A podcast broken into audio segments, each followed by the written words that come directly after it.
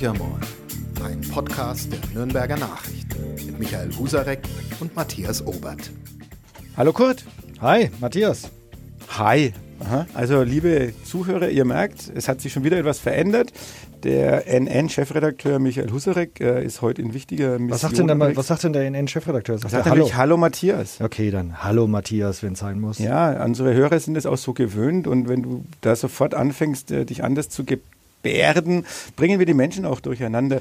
Ähm, ich glaube, wir haben heute einen, einen ähm, etwas ungewöhnlicheren Podcast, weil wir kennen uns schon seit ewigen Zeiten. Deswegen werden wir uns gegenseitig wahrscheinlich permanent anfrotzeln. Mhm. Schauen wir mal, was rauskommt bei der ganzen Geschichte. Aber ich stelle dich erst. Wir kennen uns seitdem ich Untermieter bei deinem Vater war. Ja. Das ist richtig. Gleich nach dem Krieg. Gleich nach dem Krieg war das ungefähr, genau. Also noch so möbliertes Einzelzimmer. Orange, oranges Waschbecken, werde ich nie vergessen. Unglaublich. 100 Euro ähm, Mark. Im Sommer, na 100 Mark, genau, natürlich Mark, fast Reichsmark. 100 Mark im Sommer und 110 im Winter. Wahnsinn. Kein Damenbesuch, kein Alkohol, keine Zigaretten. Das finde ich sind vernünftige Einstellungen, mhm. das sind auch vernünftige Ansagen an einen jungen Menschen, der in die große weite Welt, nämlich mhm. nach Bad Windsheim zieht. Passt aber irgendwie nicht so ganz zu dem Verhalten äh, des Sohnes des Hauses, wie ich dann mit der Zeit festgestellt habe. Kann überhaupt nicht sein. Ja, doch, kann, kann total sein. Ähm, ich habe sogar Zeugen. Aha. Ähm, also ich habe dich ja überhaupt nicht wahrgenommen, weil ich war ja unter der Woche nicht da, da musstest du arbeiten. Da musste ich arbeiten, ja, bei der Winsheimer Zeitung. Bei der Winsheimer Zeitung. Und ich kam am Wochenende ähm, aus Bamberg vom Studium. Zum Feiern zum Feiern und natürlich äh, aktiv sein in äh, Bad Windsheimer Szene. Mhm. Ähm, und ähm, ja, wir sind uns glaube, ein Jahr lang überhaupt nicht begegnet. Äh, äh, monatelang sind wir uns nicht begegnet, weil ich am Wochenende bin ich dann immer heimgefahren. Ja? Da war ich dann, wenn ich nicht gerade Dienst hatte, dann war ich halt gar nicht da. Insofern sind wir uns. Aber bist du heimgefahren zum Feiern im Übrigen? Genau, ja, da bin ich heimgegangen zum Feiern. Wir haben getrennt gefeiert. Genau. Irgendwann haben wir dann mal gemeinsam gefeiert und dabei ist es dann geblieben. Dabei ist es geblieben. Genau, also uns verbindet eine langjährige Freundschaft, kann man sagen. Und wir sind auch beruflich äh, uns äh, immer wieder mal über den Weg gelaufen, aber sind jetzt auch noch nicht äh, so lange Zeit jetzt gemeinsam im gleichen Haus, aber in ganz, ganz unterschiedlichen Bereichen mhm. tätig. Ähm, du bist für die Leserbriefe zuständig. Du bist der Leser. Noch, ja. Ja, noch, genau. Mhm. Bei dir bahnt sich ein Wechsel an, über den wir auf jeden Fall sprechen werden. Ähm, ja, aber ja, du hast vorhin mal selber gesagt, du bist der Leserbrief-Onkel, bisschen despektierlich. Äh, fühlst du dich wirklich als, als Leserbrief-Onkel? Bist du derjenige, wo sich die Leute ausweinen?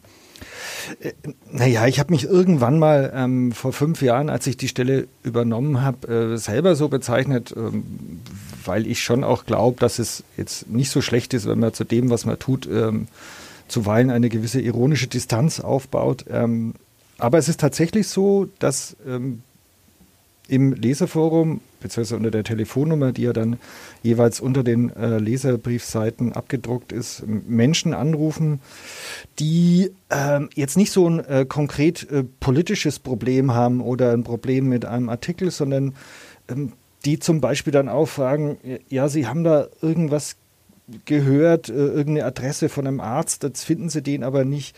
Ähm, Sie haben doch dieses Internets, ja? Können Sie da mal nachschauen und so.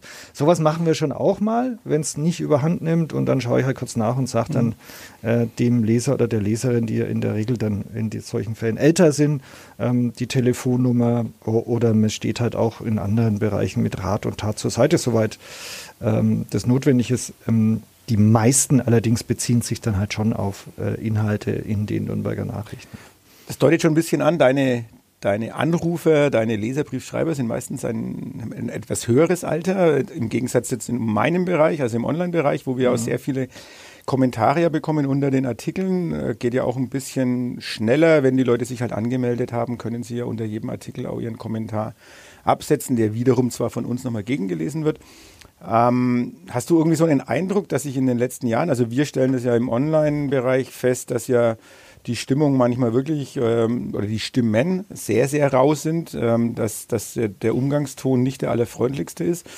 Ähm, du magst es jetzt seit fünf Jahren, aber ich, du hast mit Lesern auch schon längere Zeit zu tun, weil du ja vorher ja. auch in Lokalredaktionen gearbeitet hast, wo man einen sehr nahen Kontakt auch zu den Lesern hat oder in der Sportredaktion, wo man, glaube ich, auch mit den Fans, äh, also du hast in Fürth äh, sehr viel über die Spielvereinigung Kräuter Fürth berichtet, wo man mhm. ja immer sehr viel äh, mit den Fans auch zu tun hat und da sehr schnell ähm, sehr deutlich gemacht wird, was die Fans von der Berichterstattung halten. Hast du den Eindruck, dass sich, dass sich die Situation insgesamt verändert hat, dass der Ton wirklich auch im, im Printbereich rauer geworden ist, dass die Menschen unverschämter geworden sind, unleidlicher? Das ist, das ist wirklich eine schwierige Frage. Ähm, ähm, ich habe da keinen keinen empirischen Wert. Es gibt keine wirkliche Studie. Ich habe da auch keine eigenen Statistiken dazu angefertigt. Und wie gesagt, äh, rein fürs Leserforum bin ich jetzt mal in Anführungsstrichen nur fünf Jahre zuständig gewesen. Fangen wir mit meiner Zeit als Sportredakteur in Fürth an. Das habe ich zehn Jahre gemacht. Und ähm, wenn mich jemand fragt, wie die Leser auf Artikel reagieren, die ihnen nicht behagt haben, also sprich in dem Fall in der Regel Fans der Spielvereinigung Kräuter Fürth, da gibt es auch so einen ganz kleinen Teil, man muss das immer dazu sagen. Die meisten Leser melden sich in ihrem ganzen Abonnentenleben nie. Ja? Mhm. Es ist ein relativ geringer Prozentsatz, ähm, die dann eine relativ hohe Aufmerksamkeit bekommen. Das ist immer als Einordnung relativ wichtig, finde ich. Ähm, Fußballfans, um darauf zurückzukommen, sind, sage ich jetzt mal ganz plakativ, in der Regel äh, Ironie befreit. Also ähm, diejenigen, die sich dann melden, jedenfalls. Ähm, Sie können äh, relativ schlecht damit umgehen, wenn Ihr Verein, nehmen wir das aktuelle Beispiel Bayern München, ja, mhm. ähm, wenn Ihr Verein ähm, zwischen den Zeilen auch mal nicht so ganz ernst genommen wird, da äh, reagieren Sie ganz allergisch. Ähm, dass dann äh, die Vereinsführung ähm, aber da war es ja dazu beiträgt. Ja, die ja, Vereinsführung. Ja. Das, das, haben wir schon in anderen Vereinen auch, bloß nicht so mhm. aufgeprägt mhm. wie, wie in, in, München. Es gibt mhm. auch andere Vereine, wo sich der Präsident äh, oder der Sportdirektor dann auch mal über, ich sag's mal in Anführungsstrichen, ungebührliche Berichterstattung beschwert. Nur da kriegt es halt nicht so eine Dimension, wie wenn der FC Bayern extra eine Pressekonferenz mhm. einberuft, um da mal äh, die Medien abzuwatschen, was ich für, für äh, ein völliges PR-Desaster für den FC Bayern München halte. Um auf die ursprüngliche Frage zurückzukommen, ähm, es gibt einen Tag oder ein Datum, was sicherlich eine Zäsur darstellt ähm, hinsichtlich der Lesermeinung. Das war die Silvesternacht in Köln 2015, 2016, wo ähm, anschließend der Begriff der Lügenpresse, der ja ursprünglich aus der Nazizeit stammt, ähm, nochmal richtig hochkam. Ähm, das lag einfach daran, dass damals die Informationspolitik der Polizei desaströs war. Dann gab es den Feiertag, den ähm, Heilig Drei Könige. Und da ist dann Print wirklich man hat dann gemerkt, wie langsam wir in dem mhm, Moment mhm, waren. Mhm. Es sind Tage ins Land gegangen, wo wir ähm, den neuesten Kenntnisstand in der Zeitung nicht verbreiten konnten, eben dass es vorwiegend nordafrikanische ähm, Migranten waren, die da diese sexuellen ähm, Übergriffe äh, vollführt haben. Und da haben wir dann echt schlecht ausgesehen mhm. und da hat sich dann dieser Begriff manifestiert. Und seitdem ähm, ist es schon so, dass die Leute gerade im Zusammenhang mit Kriminalität äh, sehr kritisch hinschauen. Was berichten wir? Nennen wir die Nationalität der Leute? Ähm, und was die Rauheit des Umgangstons angeht, ja, kommen wir vielleicht noch dazu. Ich war neulich mal beim Hate Slam. Also, genau. was die Premium-Auswahl an Fäkalausdrücken angeht, da können wir natürlich ähm, jederzeit dienen ja, mit einer guten Liste. Ja. Genau, also du willst damit auch sagen, das ist jetzt im Prinzip egal, ob jemand äh, sich anonym in Anführungsstrichen im Internet äußert oder ob der dir einen Leserbrief schreibt, also sich wirklich noch die Mühe macht, an die Schreibmaschine vielleicht noch setzt. Ist es noch die Schreibmaschine oder wie kommt es bei dir an? Per Mail? Äh, solche Beschimpfungen oder sind das dann auch nochmal so die klassischen Briefe in der auf der Schreibmaschine getippt? Ähm, wir haben vom Sütterlin bis zur Mail haben wir alles, ja. Okay. Also diese mhm. handschriftlichen Sachen, wo man sich dann schon schwer tut, äh, das zu entziffern. Es wird tendenziell weniger. Ähm, es gibt aber schon noch immer jede Woche, würde ich bestimmt sagen, so zwischen fünf und zehn handschriftliche Briefe. Ähm, in der Regel, das ist so ein Eindruck von mir, ähm, sind die dann noch ein bisschen derber als die ähm, getippten. Ähm, ja. Betrifft dich das eigentlich? Also äh, äh, Treffen im Sinne von, du bist ja nicht persönlich angesprochen, aber ist das nicht auch eine, eine so eine belastende Situation? Ich, wenn mit meinen Kollegen rede, äh, bei uns ist es ja auch so immer ein, eigentlich ein kleiner Kreis an, an Leuten, die die Kommentare freischalten. Ähm, und wir unterhalten uns ab und zu mal darüber und ich mache das zum Teil auch, äh, dieses Freischalten der Kommentare. Und es ist schon so, wenn du da sechs, sieben Stunden Kommentare freischaltest und ähm, wieder mal ein Artikel dabei ist, wo sich die Leute richtig auskotzen, dass man feststellt, ähm, wenn jetzt sagen wir, wird dünnhäutiger, aber es äh, es macht einen schon betroffen, wenn du, wenn du solche Meinungen liest, ähm, die, die wirklich vor Hass triefen, die vor Miss Verachtung letztendlich triefen, die äh, ein Menschenbild transportieren, von denen wir vielleicht geglaubt haben, dass es überhaupt nicht mehr vorhanden ist. Und das ist schon belastend dann, aber das nimmst du auch ein Stück weit mit nach Hause. Geht es dir da ähnlich oder sagst du, nö, ich kann da schon ganz klar trennen äh, zwischen den Leuten, die schreiben halt solche Briefe, die nehme ich auch irgendwie nicht ernst äh, und legt es beiseite und ist es für mich auch erledigt? Äh, das kommt drauf an. Äh, ich glaube, die Kunst im Leserforum besteht darin, ähm, nicht zu dünnhäutig zu sein. Also man braucht schon gute Nerven, aber auf der anderen Seite auch nicht abzustumpfen, weil man dann eben auch berechtigte Kritik nicht mehr mhm. wahrnimmt. Äh, best zumindest besteht die Gefahr, dass man es nicht mehr wahrnimmt. Ähm, wenn wir beschimpft werden als Gutmenschen, Volksverräter, Drecksschweine, da gibt es die ganze, mhm. also die ganze Latte, ich will das gar nicht hier auflisten, alles, was man sich an äh, Verbalinjurien vorstellen kann, haben wir schon gekriegt. Es ist aber so, dass in der Regel nicht ich als Person gemeint bin, sondern da geht es generell gegen die Medien, vielleicht noch im Speziellen gegen die Nürnberger Nachrichten, also gegen unsere Redaktion, aber ich als Person werde zwar auch ab und zu mal angegriffen, aber nicht so häufig. Und damit kann ich dann schon ganz gut umgehen. Natürlich schluckt man kurz mal, ja, und ähm, muss dann auch kurz reflektieren, was ist denn da trotz der schlimmen Sprache äh, vielleicht tatsächlich dran.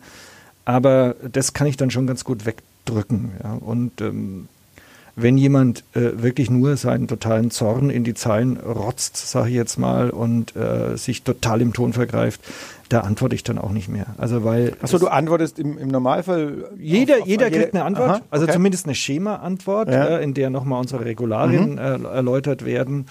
Ähm, dies kriegt grundsätzlich jeder. Mhm. Also kann natürlich auch mal passieren, dass irgendwas übersehen wird, aber grundsätzlich kriegt jeder eine Antwort es sei denn, ähm, ich kann durch den Stil, die Tonart sofort erkennen, dass hier niemand ähm, auch nur im Ansatz, dass hier niemand auch nur im Ansatz an einer wirklichen Antwort, an einer Diskussion interessiert ist, dann macht das auch keinen Sinn. Mhm, also da mhm, ist mhm. sogar die standardisierte Antwortmail dann zu viel mhm, des okay. Guten.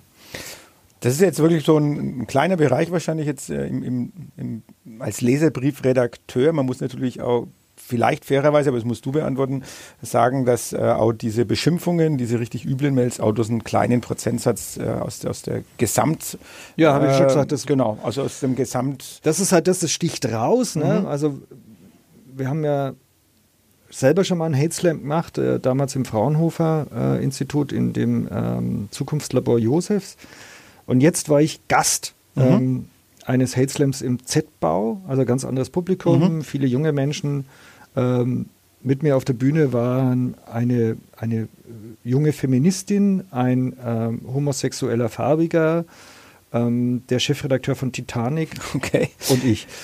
Und das war Kommst du wahrscheinlich, was, äh, was die äh, Nachrichten betrifft, noch am, am besten weg, sozusagen an, an schlimmen Ja, inter, inter, interessanterweise ähm, konnten wir, äh, was die ähm, was die Derbheit der Ausdrücke ja. angeht und der, die, also die Hässlichkeit der Vorwürfe konnten wir locker mithalten mit allen Beteiligten. Okay. Ähm, allerdings mit dem Unterschied, dass jemand wie diese äh, junge Feministin und der ähm, Homosexuelle, äh, die machen quasi ihr, ihre Person, ihr Wesen äh, zum Inhalt ihrer Beiträge. Und deswegen werden die natürlich auch also ganz hast du den gezielt, persönlichen Angriff. Genau. genau. Also der mhm. Unterschied ist, ich werde ganz selten mhm. als Person Kurt Heidingsfelder mhm. angegangen, die werden ständig als Person angegangen. Und da waren wir und Titanic eigentlich auf einer Linie, weil Titanic wird halt auch als Blatt angegangen, als Institution, die nichts ernst nimmt und äh, alles im Sinn hat. Nichts heilig ist. Nur keinen Journalismus. Ja.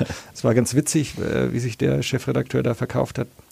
Ähm, aber äh, nochmal, ähm, was die Hässlichkeit der Kommentare angeht, diesen kleinen Prozentsatz aus der großen, großen, großen Leserpost, da können wir schon ganz gut mithalten. Ja. Und du als Leserbriefredakteur ähm, hast aber auch, empfinde ich zumindest so, in den letzten fünf Jahren, wo du das äh, Amt ausübst, äh, hat sich ja da ziemlich viel verschoben. Also ich glaube, man kann schon sagen, dass ähm, bis vor geraumer Zeit der Leserbriefredakteur eben nichts anderes gemacht hat, und ich mhm. meine das gar nicht abwerten, als Leserbriefe. Ähm, es kommen aber auch immer wieder Veranstaltungsthemen mit dazu und das hat sich ja extrem ähm, erweitert bei den Nürnberger Nachrichten in den letzten zwei Jahren, kann man vielleicht sagen. Und äh, da stehst ja du ein Stück weit im Mittelpunkt, im Sinne nicht dessen, dass du mhm. immer auf der Bühne bist, sondern auch beim Organisieren, beim Vorbereiten äh, ich glaube, früher war so, so Themen wie Konsumenta oder die, die mhm. Leserbrieffotos, ein ganz mhm. wichtiger Aspekt, finde ich. Leserfotos, äh, die, die ähm, ja wirklich auch, auch ganz tolle Ergebnisse bringen. Ähm, das waren, glaube ich, so zwei Klassiker, die schon immer in dem Bereich dazugehört haben. Das gab schon, aber ja. genau, aber jetzt sind ja viele Sachen dazugekommen. Also ich erinnere jetzt mal nur Landtagswahl, eine ganze Vielzahl von Veranstaltungen. Unter anderem, und ich glaube, das ist dann schon so ein Highlight, aber da kannst du sicher auch ein bisschen was dazu erzählen, äh, als einziges Medium in Bayern, äh, wo Natascha Kohnen und Söder ähm, auf ja. dem Podium waren. Ähm, ist das äh, leicht zu handeln, so eine Veranstaltung? Oder ist das was, wo man sagt, da habe ich auch ein bisschen wackelige Knie, ähm, wenn das Ding ähm, losgeht? Ja, zunächst mal muss man sagen, das hat sich ja ähm, organisch entwickelt. Ähm, unsere Veranstaltungsreihe aus der Erkenntnis heraus, dass wir als Redakteure äh, im Jahr 2015, 16 war es damals, als wir angefangen haben, dass wir stärker rausgehen müssen. Also wir müssen auch unser Gesicht stärker in der Öffentlichkeit zeigen, uns stärker präsentieren, um diesen in manchen Kreisen ähm, immer noch latent vorhandenen Vorurteil zu begegnen. Wir wären doch Teil der Elite, mhm. wir wären total abgehoben und ähm, hätten doch mit dem kleinen Mann auf der Straße gar nichts mehr gemein, was ähm, natürlich in der Regel totaler Käse ist, weil alle Leute, alle Redakteure, die im Haus arbeiten, haben ähm, die meisten selber Familie sind auch im Sportverein, be bewegen sich ganz normal ähm, im normalen Leben und äh, haben natürlich zahlreiche Anknüpfungspunkte ähm, zu der Erlebniswelt, die auch unsere Leser haben. Dass es daneben, wenn man jetzt ins Detail gehen würde, auch natürlich Filterblasen gibt, wollen wir gar nicht verhehlen. Diese Veranstaltungen, die wir dann nach und nach so entwickelt haben, ähm, sind natürlich insofern nicht ganz so leicht zu organisieren, weil du zunächst einmal irgendeinen Prominenten brauchst, der da auf der Bühne sitzt. Die Leute kommen dann, wenn da jemand sitzt, den sie kennen. Das ist ein Erfahrungswert. Oder du musst halt ein wahnsinnig spannendes Thema haben, was total mhm. triggert. Mhm. Ja. Mhm. Ähm, und diese Menschen sind begehrt. Äh, wir sind dann nicht die Einzigen, mhm. die einladen. Äh, und da ist Terminfindung schon mal nicht so ganz einfach. Dann musst du einen Saal finden äh, in dem das stattfinden kann. Äh, dann muss die technische Ausstattung passen, dann muss es entsprechend beworben werden in Kombination hier auch mit unserer Werbeabteilung und der Redaktion. Also da, da müssen schon ein paar Sachen zusammenkommen, dass eine solche Veranstaltung dann hinterher als gelungen be bezeichnet werden kann. Und ähm, um auf Söder und Kohnen zurückzukommen, ähm, das ist dann halt schon witzig, wenn irgendwann am, ähm, am Nachmittag äh, jemand anruft, ein Fernsehteam und sagt, ja, wann denn der Sprengstoffhund wieder weg wäre, äh, wann sie denn mit ihren Kameras reinkommen. Er sagt, okay. wie Sprengstoffhund? Na ja, klar, ja, mhm. wenn der Ministerpräsident mhm. kommt, dann wird der Saal erstmal abgesucht. Mhm. Ja. Hatten wir jetzt so auch noch nicht auf dem Schirm. Mhm. Ja. Mhm. Äh, puh, ja, wie? Ja, Hattet aber auch nicht auf dem Schirm, dass sich auf einmal, keine Ahnung, vier, fünf, sechs Fernsehteams anmelden und sagen, wir wollen wir wollen bei eurer Veranstaltung ja, äh, genau. mit dabei sein und wollen dort einen Film drehen. Wir wollen am besten auch ein Interview mit, mit den beiden haben, äh, sodass dass sich irgendwann mal auch die Frage vielleicht stellt, ist das jetzt noch unsere Veranstaltung oder bieten wir jetzt gerade eine Plattform dafür, dass alle anderen sich da ganz gut bedienen können? Also das war natürlich so ein richtiger ähm, äh, Kampf fast, ja. Mhm. Für uns als klassische Printredakteure auch echt äh, Neuland oder für mich zumindest Neuland. Man muss dazu sagen, bevor wir Söder Kohnen im äh, Gutmann am Dutzendeich ähm, äh, gemacht haben am Abend, ähm, kurz vorher äh, wurde die Causa Maaßen, die ja mhm, alle noch im mhm. Sinn haben, äh, jetzt wirklich virulent. Äh, also es wurde die Entscheidung getroffen, der erste, die getroffen wurde, er wird sozusagen ins Innenministerium befördert. Mhm. Äh, und dann ging natürlich sofort die Aufregung hoch äh, und es war klar, wenn Söder kommt und Kohnen zu dieser Veranstaltung, wo wir eigentlich über die Inhalte der Bayerischen Landtagswahl sprechen wollten, mhm. Äh, dann müssen die erstmal ein Statement dazu abgeben.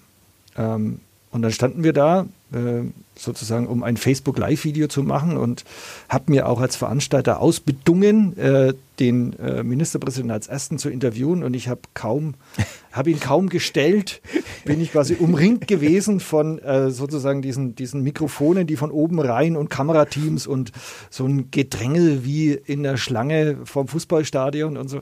Also das war schon äh, was, was man selber jetzt nicht so. Ein bisschen abseitig, aber äh, da geht es dann um die Größe des Mikrofons. Ähm, äh, du warst Ja, etwas frustriert, habe ich gehört, weil, weil du nur so ein kleines Mikro hattest, weil wir ja eigentlich ja nicht ein Fernseh Ja, ja, wir, jetzt muss man aufpassen, dass wir nicht in Bereiche abgleiten, die äh, da, Nein, wo also man das dann ist nur bei irgendwie hier dir so. mit, mit, mit, mit, so fallischen äh, Sachen daherkommt. Aber es war einfach so, dass wir äh, als Hausherr, wir hatten halt so ein ganz normales kleines Mikrofon. Also äh, ein kleines Mikrofon. Ein kleines ich habe nichts anderes gesagt. Wir hatten ein kleines Mikrofon. Und, und ich war sehr erstaunt, äh, wa- was für Riesendinger ja da inzwischen äh, fast noch größer, als ich sie im Fernsehen bisher wahrgenommen habe.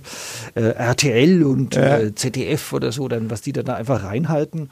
Ähm, und Und du warst ja der, Fra warst ja der Fragensteller. Ich habe den Also- Söder fast gar nicht mehr sehen können vor lauter Mikrofon. Ja? Also das war schon witzig und ich habe halt die Fragen gestellt, weil ich gesagt habe, also wir brauchen es erstmal für uns. Ja? Und dann hieß es, ja, können wir den Ton auch für die Tagesschau nehmen? Und ich dachte, uh, Tagesschau, hm. ja gut, naja, von mir aus, ja, weil Söder gibt ja dann keine fünf oder sechs Interviews, der gibt dieses eine Interview für alle und ähm, geht dann zur Veranstaltung, weil er ist ja auch relativ knapp gekommen. Ähm, ja, und war auch nicht so richtig gut drauf vor der Landtagswahl, muss man sagen. Ich habe ihn selten so dünnhäutig erlebt. Mhm.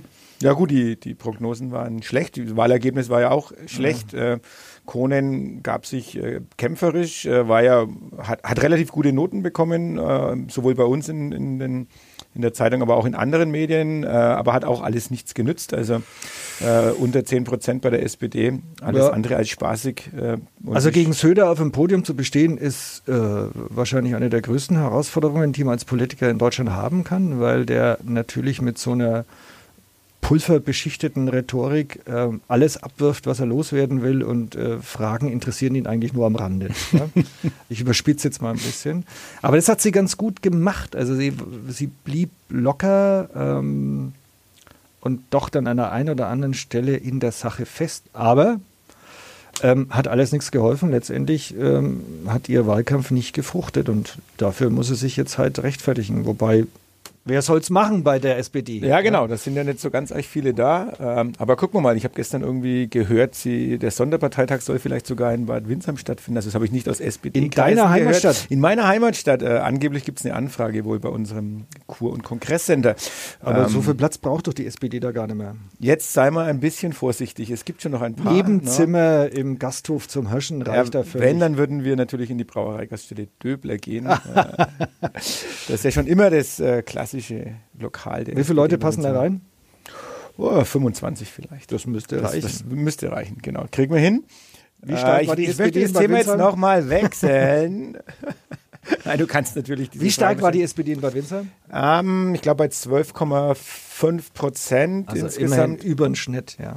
Ein bisschen über dem Schnitt, aber der Landkreis insgesamt war dann äh, desaströs. Also wir haben ja mit Hans Herold von der CSU ähm, wirklich so einen Platzhirschen, der im, im- Landkreis auch sehr präsent ist. Er hat, glaube ich, auch für Bayern ein sehr, sehr äh, extrem gutes Ergebnis eingefahren. Ich, ich glaube auch an die über 45 Prozent oder so. Also für das, was die CSU insgesamt verloren hat, hat er auch äh, bei den Erststimmen ein super Ergebnis eingefahren, auch bei den Zweitstimmen sehr gut, obwohl ich jetzt sagen muss, dass zum Beispiel ein Harry Scheunstuhl, der ja aus dem äh, Landkreis Fürth kommt, aber wir ja ein Stimmkreis sind, äh, als SPDler einen sehr guten Wahlkampf äh, gemacht hat, ist ein sehr engagierter Landtagsabgeordneter, war zu dem Zeitpunkt ja noch ein Landtagsabgeordneter und wirklich sehr engagiert.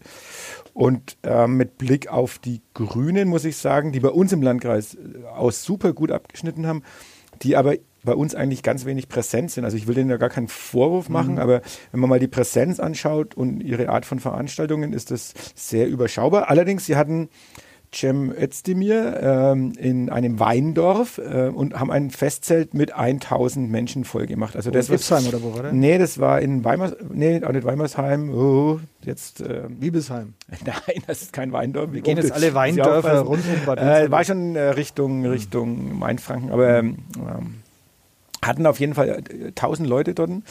Und wenn man sich überlegt, dass solche Zelte ja früher nur von der CSU bespielt worden sind, ja. da wäre niemand auf die Idee gekommen, sich, ja. also ein SPDler nicht, ein Grünen aber gleich zweimal nicht. Also da hätte man sich in dem, in dem Dorf nicht mehr sehen lassen. Wenn die Grünen jetzt schon die Bierzelte und Weinzelte voll machen, dann haben wir einen Zeitenwechsel. Dann haben wir einen Zeitenwechsel. Was macht das mit dir so als alten Sozialdemokraten äh, so rein körperlich, also tut dir das richtig weh, äh, dass die SPD so abstürzt?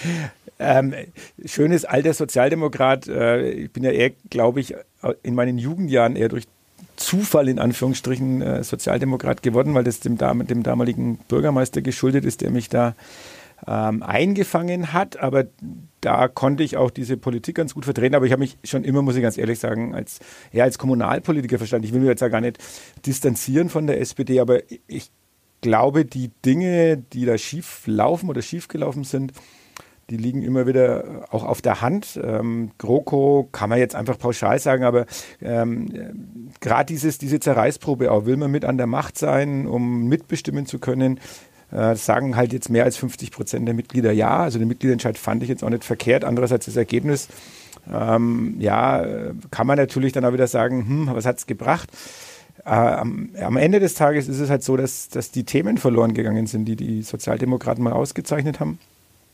Und wenn ich mich jetzt ganz persönlich mit meinen eigenen Themen betrachte, muss ich ja schon sagen, dass zum Beispiel die Ökologie bei der SPD ein bisschen zu kurz gekommen ist. Und äh, wo man das Thema entdeckt hat, dann hechelt man halt den Grünen hinterher. Ähm, und viele Dinge, die jetzt die soziale Gerechtigkeit betreffen, haben natürlich unter Schröders Agenda gelitten.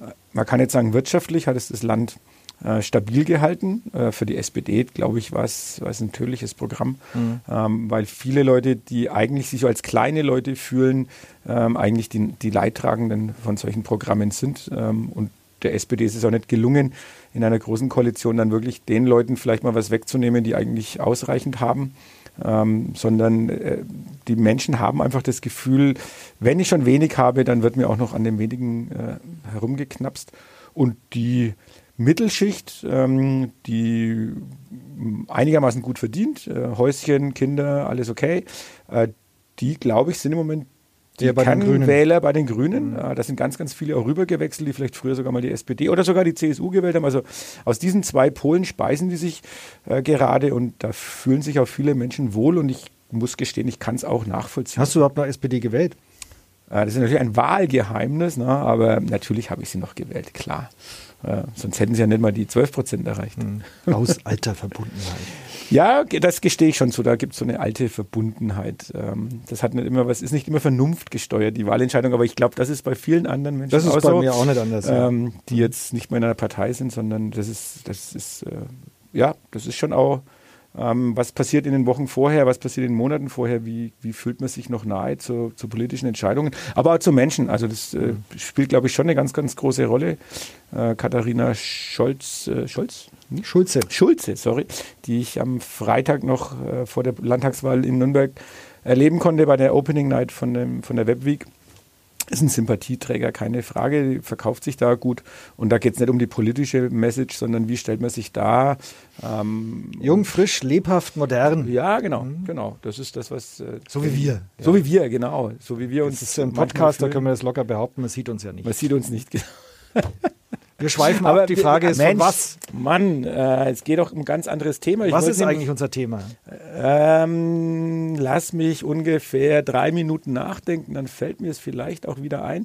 Natürlich wollen wir noch darüber reden, dass du ein Leserbriefredakteur bist, noch, und zwar noch genau eine Woche und zwei, drei Tage, glaube ich. Nämlich ab 1. November äh, hast du einen anderen Titel. Mhm äh, magst auch ein bisschen was anderes, aber vieles von dem auch weiter, was du jetzt schon magst. Du bist nämlich ein Projektredakteur in Zukunft und du bist der erste Projektredakteur der Nürnberger Nachrichten. Was ist denn das Besonderes? Äh, gute Frage. Ähm, also diese Stelle hat sich ja mehr oder weniger daraus entwickelt, was bei mir als Leserbriefredakteur, als Bauchladen nach und nach so angeflanscht wurde. Also das hat sich entwickelt vor allem über diese ähm, Veranstaltungen, die wir machen, um eben, früher hat man gesagt, Leserblattbindung herzustellen, jetzt würde ich es einfach mal Lesernähe herzustellen, äh, äh, als Lesernähe herzustellen beschreiben. Ähm, und da kamen dann halt ähm, immer mehr Tätigkeiten dazu, die eher so in diesem Bereich gingen.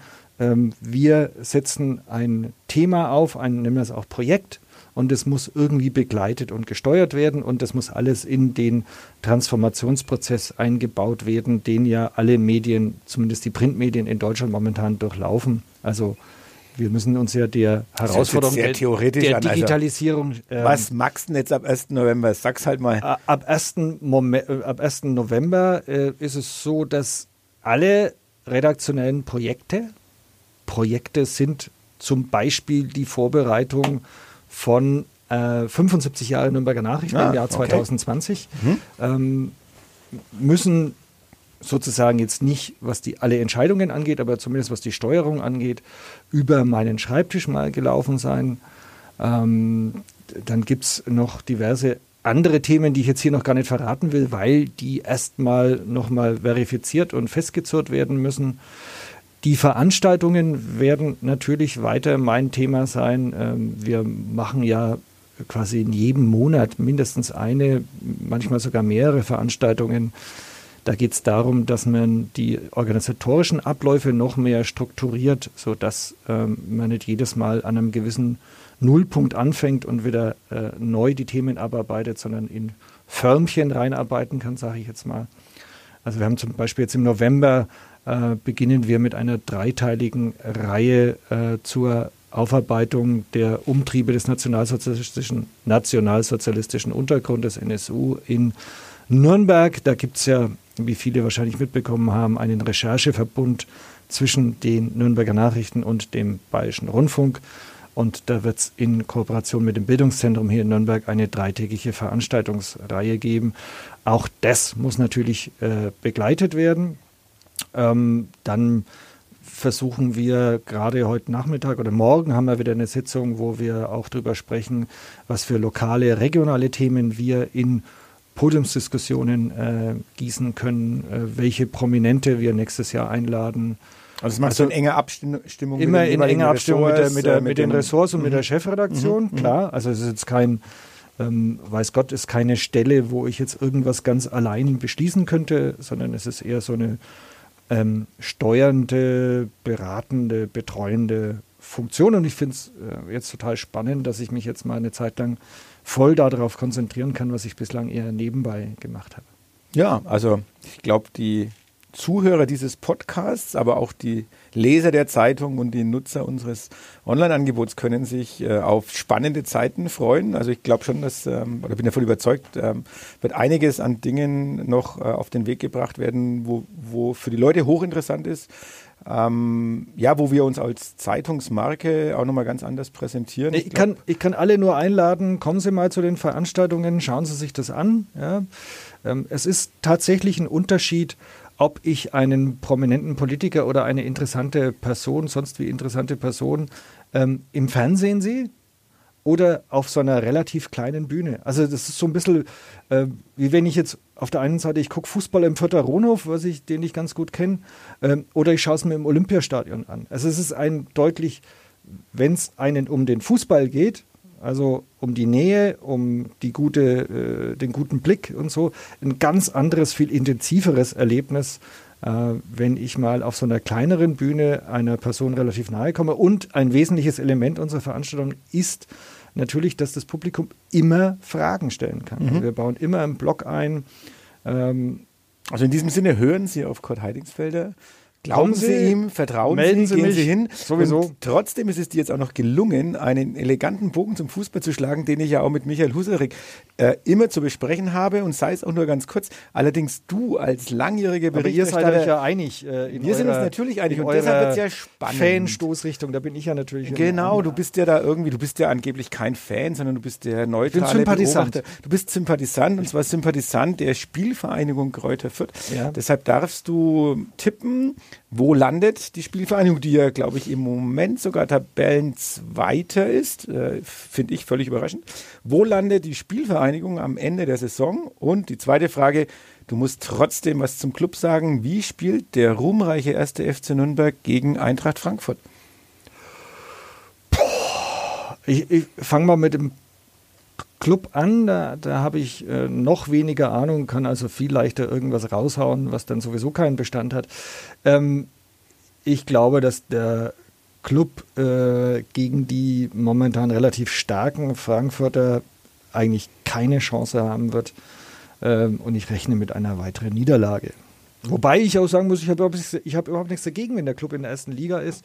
Kein Problem das freut damit. mich natürlich sehr, dass du Es nichts ist, dagegen es ist hast. mir aber eigentlich relativ egal, wie er spielt. Okay, ich werde natürlich äh, dem Und- Club äh, die Daumen drücken und äh, hoffe Und und, zu den hoffe halt erst, darf ich noch mal einen Tipp abgeben? Ich hoffe natürlich auf ein Unentschieden, äh, auch wenn die Vorzeichen ähm, ganz, ganz schlecht sind. Aber trotzdem, die Hoffnung stirbt zuletzt und als Clubfan muss man äh, optimistisch denken. Also Unentschieden Wobei ich dem Club, also Frankfurt. eins muss ich dem Club äh, wirklich zugute halten, dass der Bornemann äh, relativ früh, relativ klar nach diesen fetten Niederlagen, die der Club kassiert hat, gesagt hat, also über Kölner brauchen wir überhaupt nicht reden. Mhm, ähm, das ist ja ein Club, wie man ihn eigentlich nicht kennt. nicht kennt. Ähm, jetzt sind wir mal gespannt, wie lange diese Aussagen gelten. Also in der Winterpause bin ich sehr gespannt, was passiert.